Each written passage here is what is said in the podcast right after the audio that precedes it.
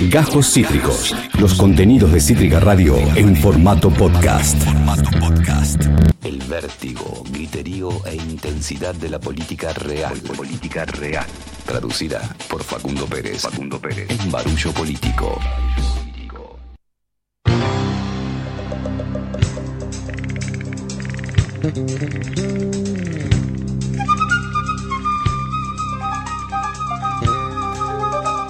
Tres minutos pasan de las 3 de la tarde, estás disfrutando a todas las tormentas juntas en el aire de Cítrica Radio, un programa realmente ardiente, interesantísimo. Y ya eh, me están contando que están arribando a su domicilio los cargamentos de absenta, de pisco, de tequila para el casamiento del sábado. Facundo Pérez, ¿cómo te va? Bienvenido.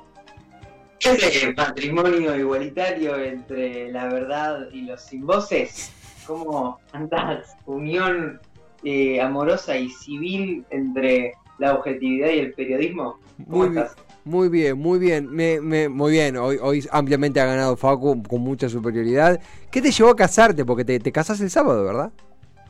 Me caso, con, me caso con el compromiso periodístico, me caso con la verdad absoluta y me caso con el compromiso del pueblo. Totalmente. Entonces, mira, es como una triada, es un casamiento abierto. Somos tres. Claro, bien, bueno, yo no juzgo, yo no juzgo. Facu, bienvenido una vez más, eh, estudiante de ciencia política, actor, artista, amigo de la casa. Eh, ¿Qué día? Bueno, el, estalló por los aires el presupuesto, eh, un poquito contábamos al principio. tenía algo diferente para arrancar, pero para ir bien rápido al, al botín. es una nueva derrota para el gobierno y no está muy claro qué sucederá a partir de ahora. Se especula que saldrá por decreto con algunas modificaciones eh, y parece que lo que hizo que se fuera toda la mierda es cuando Máximo Kirchner habló, dijo que ustedes nos, nos quieren atar las manos y hicieron esto, esto, aquello, pegándole bastante fuerte a, los diputados pertenecientes a Juntos por el Cambio y se volvió al punto de partida. Creo que ¿Querés que escuchemos el audio un minutito y, charlamos, Facu? A ver qué dijo Máximo. De la palabra el diputado Máximo Kirchner. Presidente, presidente, presidente, mire, mire, habiendo, habiendo en esta Cámara un ex vicepresidente presente, un ex vicejefe de gobierno presente hasta hace unos días, una ex gobernadora de la provincia de Buenos Aires hasta ayer, el ex presidente de esta Cámara que me llama poderosamente la atención que me llama poderosamente la atención el comportamiento que está teniendo un ex ministro del Interior también, y no de tres gobiernos atrás, del gobierno que nos precedió, me llama poderosamente la atención el comportamiento que están teniendo ante una situación gravísima que dejaron cuando endeudaron este país en 44 mil millones de dólares. Llama poderosamente la atención. Solo se escuché, aprendan a escuchar, aprendan a escuchar. Aprendan a escuchar. Aprendan a escuchar. Aprendan a escuchar. Aprendan a escuchar. Aprendan a escuchar. Aprendan a escuchar. Silencio, por favor. Presidente, presidente, presidente. Silencio, presidente, presidente. Silencio. Presidente, presidente. La verdad. Silencio. La verdad. Bueno, eh, uno, si, hacíamos silencio un momento, podíamos escuchar el acuerdo rompiéndose en pedazos. Eh, eh, el acuerdo me refiero a la, posibilidad de una concertación entre oposición y oficialismo para votar el presupuesto. Se refería puntualmente con ex vicepresidente, supongo que hablará de. Cobos es senador. Cobos no es senador, es diputado. Se debe referir a Cobos. ¿Cómo, Facu, perdón? Diputado Cobos actualmente. Se refiere a Cobos. Y donde más hizo énfasis es en el ex ministro del Interior, que es Frigerio, el ex vicejefe, que es Santilli, y la ex gobernadora, que es María Eugenia Vidal, además del ex presidente de la Cámara de Diputados, se refería a Emilio Monzó. Todos soy componentes en diferentes. Eh, no es diputado. asumió como diputado, claro, que vos es el diputado al que se refería ex vicepresidente. Todos componentes en diferentes gamas de la oposición, la principal oposición, juntos por el cambio. Ahora, eh, eh, tengo ganas de polemizar un poco. Eh, todo bien, hay que concertar, el presupuesto tiene que ser votado por ambas partes, vamos a hablar del rol de los gobernadores. Yo, ah, no sé si, me sale decir, no, Máximo, cerrar el culo, que el acuerdo, el consenso. Eh, es muy difícil consensuar con quienes hace 15 minutos generaron este escenario de inestabilidad económica. Yo no sé si está bien la forma, no lo sé. Pero no, no me sale domesticar a, a Máximo. Supongo que lo habrá hecho por algo. De hecho, él hizo una denuncia que ahora vamos a comentarla. Pero ¿qué te genera esta escena? ¿Vos cómo la viste? Sí, me llama la atención. No sé por qué lado agarrarlo. Por un lado está esto de- del acuerdo. Hay una frase muy del Congreso, muy de los pasillos del Congreso, que está en eh, el libro, excelente libro Sí. de Snell, eh, Los secretos del Congreso, se llama así, estoy casi seguro. Eh, Sí, sí. Y la frase dice algo como que los votos son del oficialismo, los discursos son de la oposición. Está bien, hacer el discurso que quieras, yo te doy la palabra, pero después que la ley salga. Bueno, en este caso, que creo que es un poco también cómo se manejó el macrismo durante esos cuatro años. Grandes discursos opositores, igualmente las leyes salían igual. El, el acto culmine de eso fue la reforma previsional. Eh, en este caso parece que funcionó al revés. Digo, el oficialismo supuestamente a través de un discurso eh, que es el de Máximo, echa por tierra un acuerdo con la oposición. Esa es una primera mirada. Quizás un tanto apresurada o influ- influenciada por lo que se ve y se lee en los diferentes medios de comunicación. Por otro lado es, la alcanzaba juntos por el Ca- porque digo, todos los eh, las personas que Máximo nombra en su pequeñísimo discurso son de Juntos por el Cambio. ¿La, la alcanzaba Juntos por el Cambio para eh, tirar por tierra el, el acuerdo del presupuesto? Yo creo que no, porque junto con Juntos por el Cambio votaron en contra del presupuesto los diputados liberales, los diputados de izquierda y los dip- un riojano que mm, tiene un monobloque y el bloque de el, interbo- el interbloque federal, que también era bastante eh, importante para la aprobación del presupuesto. Ahí hay un par de variables que me parece que no están contempladas en el discurso de máximo y que también hay que empezar a ver a ver qué sucede eh, ahí. Sí, cu- cuando arranca la, la épica de Máximo, también arranca eh, por lo menos dos años por delante con este congreso, un congreso sumamente interesante, digo, para bien y para mal, sumamente interesante, pero que tiene muchos componentes nuevos o, o empoderados que el gobierno tiene que contemplar ya que es primera minoría, no se trata de una mayoría, ni hablar en el Senado, donde ha perdido del 83 para acá por primera vez, o 87, eh, la mayoría peronista en el Senado. Eh, es, bastante jodida la situación en ese sentido. Lo que acá también quería traer de- del destape, porque fue lo que detonó, Máximo dijo esto a las 11 de la mañana y a la hora salió esto en el destape. eh, obviamente en conexión directa con, con- Máximo Kirchner. Máximo denunció que Cambiemos fue a Estados Unidos a boicotear el acuerdo con el FMI. Y bueno, en la nota explica que a partir de un comentario de Guzmán, eh, Máximo Kirchner llegó a la, a- a la información de que informantes económicos de Juntos por el Cambio buscaron sabotear el acuerdo con el FMI. Eh, a ver, es... eh, también en algún momento se decía eh, que el gobierno salía favorecido de la derrota del presupuesto porque le permitía tener eh, más discrecionalidad a partir de gobernar con el mismo presupuesto que el 2021, lo cual me parece una simplificación peligrosa. Ahora, están los gobernadores también, que necesitan la guita, sean radicales, peronistas o lo que fuere. Viste que a veces se estigmatiza el presupuesto como que es la guita de Alberto y no la guita del país, ¿no? O el presupuesto del gobierno y no el presupuesto del país, que Mm. creo que es de la manera que se lo ve de la oposición. Hay algo muy piola que, que a mí me ha sorprendido, yo no... A veces pasa que, que la información desde gobernación, desde las gobernaciones termina siendo un poquito protocolar, un poquito aburrida, la verdad, vamos a decirlo así, un poquito eh, excesivamente eh, políticamente correcta desde los, aparatos comunicativos de las gobernaciones. Y pasó algo que me sorprendió bastante, que fue un hilo que armó Gerardo Zamora, que es el gobernador de Santiago del Estero.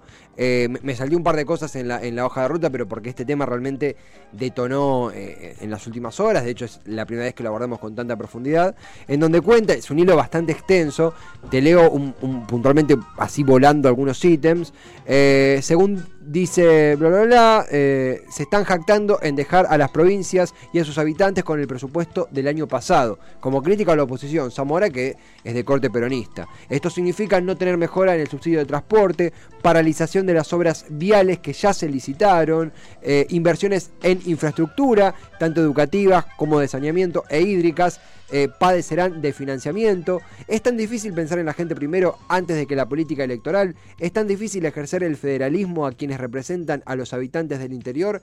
Y ahí se cuelan dos cosas. Por un lado, más superficialmente, ¿Por qué, por ejemplo, acá hemos hablado con el expresidente de la Unión Cívica Radical Porteña, por qué Gerardo Morales, sus diputados, apoyaron en algunos momentos legislativos a propuestas que partieron de Alberto Fernández? Y empieza a asomar un poco esto que dijo Alberto Fernández en esta Argentina, eh, no sé si post-pandémica, pero sí post peor cara de la pandemia, que es esto de la, ca- la capital alternativa, la mudanza de la capital. Hay como una especie de centros de Alberto a los gobernadores, porque creo que quien puede llegar a destrabar este, este fracaso del gobierno en el, en el Congreso son los propios gobernadores. Los gobernadores se ven afectados en la totalidad, sean radicales o sean peronistas. Ahí hay una carta. Recordemos también, bueno, no sé vos, cómo, cómo- Facu, cómo lo ves, pero mismo en, el libro de Sued, que, es excelente, Los secretos del Congreso, se habla mucho de la influencia de los gobernadores sobre los diputados, donde un gobernador tiene un peso que un diputado no, obviamente. Sí, totalmente. Y para Alberto y su capital político siempre los gobernadores fueron importantes, mismo para sostener su, gobierno en la semana de, de la carta de Cristina, la semana post-paso. Eh, incluso desde algunas gobernaciones se hablaba de esa hora cortar con Cristina, esa hora nosotros te sostenemos. Alberto como figura política se ha sostenido mucho en, en los gobernadores y en este caso el gobierno en su totalidad va a necesitar como también los gobernadores del gobierno, la ayuda de, ese sector de la política argentina porque salen realmente perjudicados.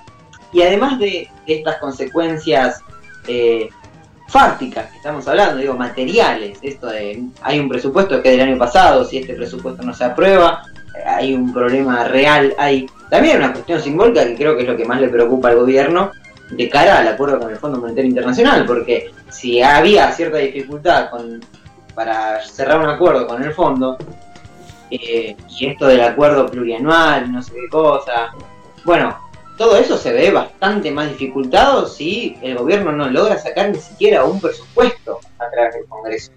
¿Se entiende lo que digo? El Fondo Monetario siempre pide cierta previsibilidad, no digo que esto esté bien, para nada, pero digo cierta previsibilidad o ciertos acuerdos en algunas cosas eh, puntuales y sobre todo en algo tan importante para el Fondo Monetario Internacional como lo es el presupuesto, que no tenga el aval político de la principal fuerza de oposición y genera, yo creo, ciertas dificultades para el acuerdo. Sí, sí, absolutamente. Eh, en ese sentido también, eh, en cómo queda el gobierno parado, porque la solución sería sacarlo por decreto, eh, lo cual, de nuevo, demuestra una, flaqueza legislativa alarmante. Vos lo dijiste por un gobierno que va, como tiene que ser, a llevar el acuerdo con el fondo al Congreso de la Nación.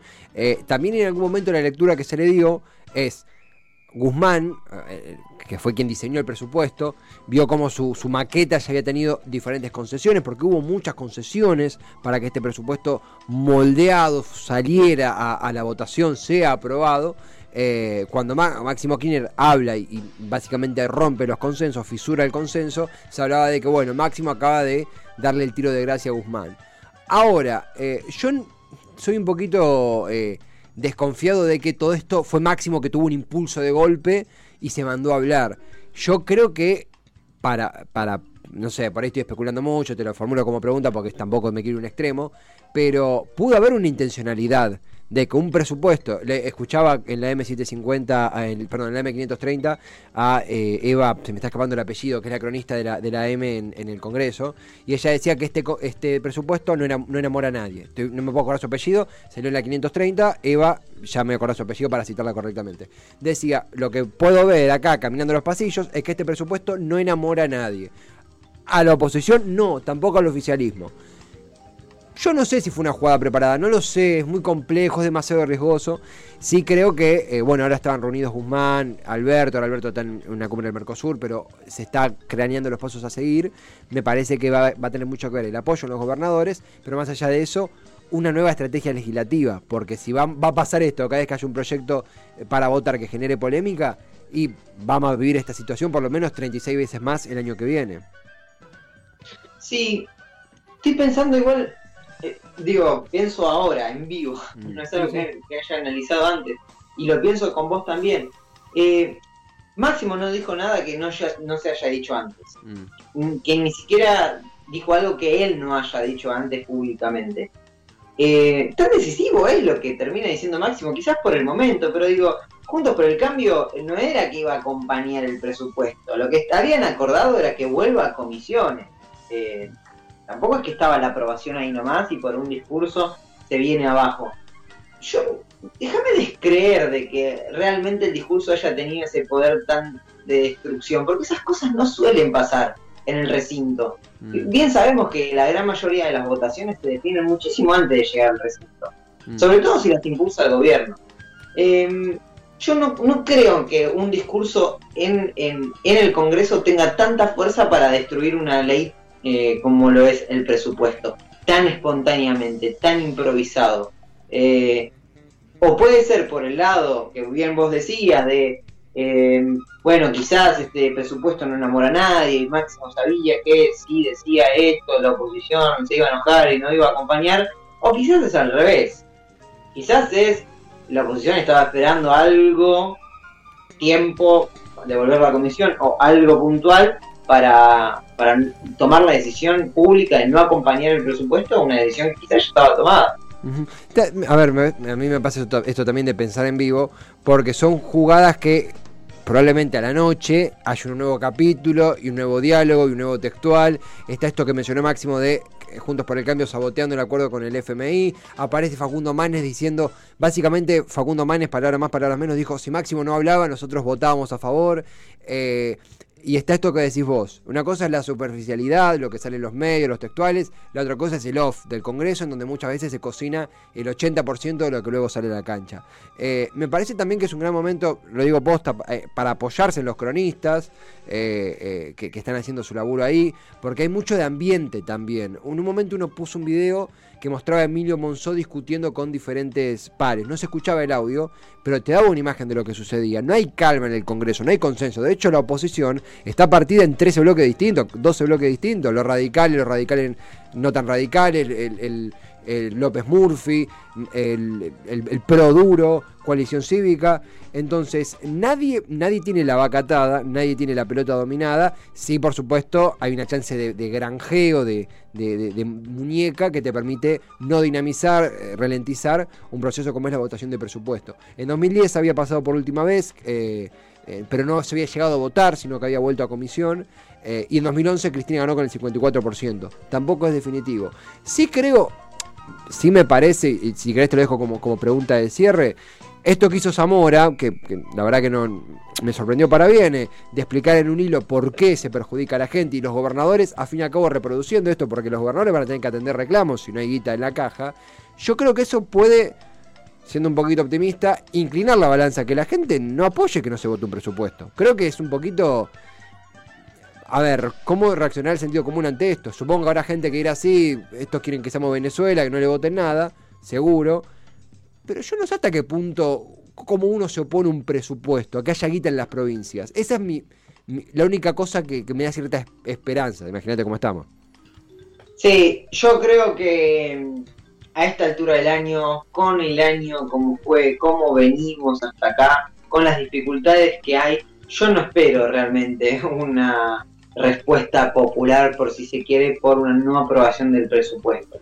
Sí, temas de discusión, sí, discusión, pero no, no veo una movilización de el campo nacional y popular, de, de la gente para en repudio al rechazo del presupuesto. Primero porque es peligroso, porque es diciembre y Sí. porque sabemos lo que sucede en diciembre en nuestro país. Sí, sí. Y segundo, porque no, no creo que es, eso logre llegar con la fuerza que debería llegar a, a la gente, eh, por así decirlo. Me- sin subestimar nada, ¿no? Pero digo, no es algo que te modifique en el momento ya a una persona el hecho de que se apruebe o no el presupuesto. Ni, ni en pedo igual veo una, una, una revuelta, una movilización popular. Digo, en, en el interior del país, un gobernador que no tiene caja para cierta inauguración, ¿cierto? Digo, eventualmente va a tener que dar explicaciones. Eh, claro que de vuelta se puede desvirtuar, esto es, es, es- es muy subjetivo. Eh, no creo que Gerardo Morales le eche la culpa a López Murphy, digo, sería, o, sí, a esta altura no sé qué puede pasar. Bueno, de hecho, no estuvo tan lejos de hacerlo. Eh, pero en el interín, en el mientras tanto, no sabemos, que digo, parece contradictorio, pero lo único que sabemos es que no se sabe el paso a seguir. Aparentemente podrá ser por decreto, podrá modificarse, eh, dependerá mucho de las reuniones, dependerá mucho de qué suceda en la víspera de la, de la Navidad. Eh, pero bueno, por lo menos hemos tenido este espacio para volcar un poco las dudas y compilar un poco lo que pasó de vuelta hoy a la mañana, eh, mientras básicamente arrancaba el programa. Que para cerrar, ¿sos optimista, sos pesimista? ¿Te quedás más tranqui sin, sin inclinarte por ninguna arista sobre qué puede pasar con el presupuesto? No entendí tu pregunta. Yo tampoco, no, quería decir si, si, si somos optimistas, somos pesimistas. Por ejemplo, a mí me pasa de, de ser yo creo que va a salir por decreto. Yo creo que se- finalmente saldrá por decreto. Y no creo que tenga un costo político para Alberto. Lo dudo. ¿Crees que si sale por decreto puede haber costo político? ¿Crees que no va a salir por decreto? ¿Tenés algún pálpito? No, no, yo creo que, que va a salir por decreto. Creo que le marcaron la cancha a Alberto y al Sí. oficialismo, porque en la primer eh, sesión en el Congreso, donde supuestamente se convoca el diálogo y yo, y se trata la, la ley de leyes, que es la del presupuesto, no se aprueba. Se, se la tiran por abajo, le marcaron fuerte la cancha, creo que es un triunfo de la ladura de la oposición. Creo que en ese sentido también me llama la atención ahora repasando el discurso de Máximo de, la- de las personas que nombra, la gran mayoría son palomas dentro de Juntos por el Cambio, ¿no? Nombra a Frigerio, nombra a Monzó, que son personas que últimamente se vienen distanciando un poco más, últimamente y hace años, de la figura de, de- de Mauricio Macri de, de Patricia Bullrich en este momento. Eh, lo cual también me llama la atención. No sé, creo que va a haber un montón de cosas políticas en el sentido de, de internas y de diferentes negociaciones que vamos a tener que ver con el cuco y el monstruo del Fondo Monetario Internacional rondando y, y haciendo de contexto en todo esto. Y sobre todo esto que vos nombrabas y que, que lo vuelvo a traer, que es la variable de los gobernadores, que me parece que va a ser también bastante decisivo en, en el transcurrir de- de estos días. Para cerrar, acá me manda Ian Soler. Hace 10 minutos, ámbito titula Martín Guzmán cruzó con dureza la oposición por el presupuesto y advirtió, es lo que decíamos recién, que afecta a las negociaciones con el FMI.